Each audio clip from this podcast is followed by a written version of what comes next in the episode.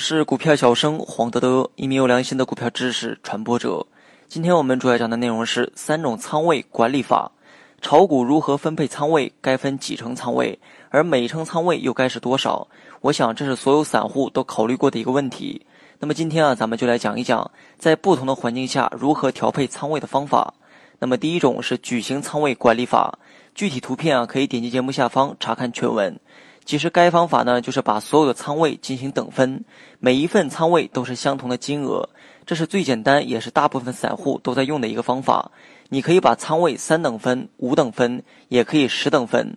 但是对于资金较少的投资者来说，分的太多毫无意义，交易的手续费可能都是一种负担。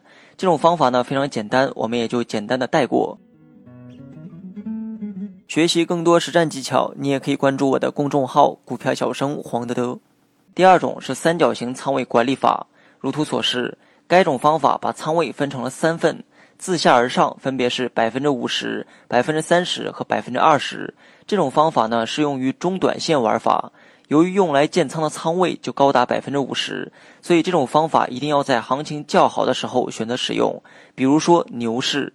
在牛市中选股，你的胜率自然就会提高不少，所以用于建仓的筹码自然也就可以多一些。而随后追加的百分之三十和百分之二十，则是出于小心谨慎的态度。其实啊，玩短线用百分之五十的仓位也足以，而剩下的三十和二十的仓位，则是在失误或者是行情格外火爆的时候需要补仓的一个筹码。那么第三种方法是倒三角形仓位管理法，该方法与上文内容呢刚好相反，却有更深层次的一个意义。如图所示，这种方法把仓位分成了五份。自下而上，分别是百分之十、百分之十五、百分之二十、百分之二十五和百分之三十。这种方法呢，适用于长线玩法，而且适合左侧交易。何为左侧交易？我们以前都讲过，可以去回听一遍。简单来说，左侧交易就是抄底的过程，吃的是未来可能出现的主升浪；而右侧交易则是在已经形成上升趋势的时候，选择介入，顺势而为，获得利润。由于是左侧交易，短期自然也就存在风险，所以建仓的仓位仅有百分之十，也就是试探性的建仓。由于行情转好所耗的时间呢可能比较长，所以补仓的份数也比较多。三角形管理法只分了三份，而倒三角形呢分了五份。随着时间不断推移，左侧的风险也就在逐渐降低，而此时补仓的仓位也正在逐渐提高。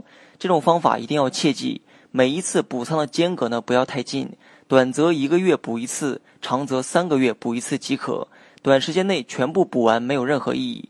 由于你做的是左侧交易，你不知道真正的底部何时到来，所以起初的建仓呢，你要显得格外谨慎。而每一次补仓，你要适当的拉开时间距离。等日后出现主升浪的时候，你就会发现之前所有的等待都是值得的。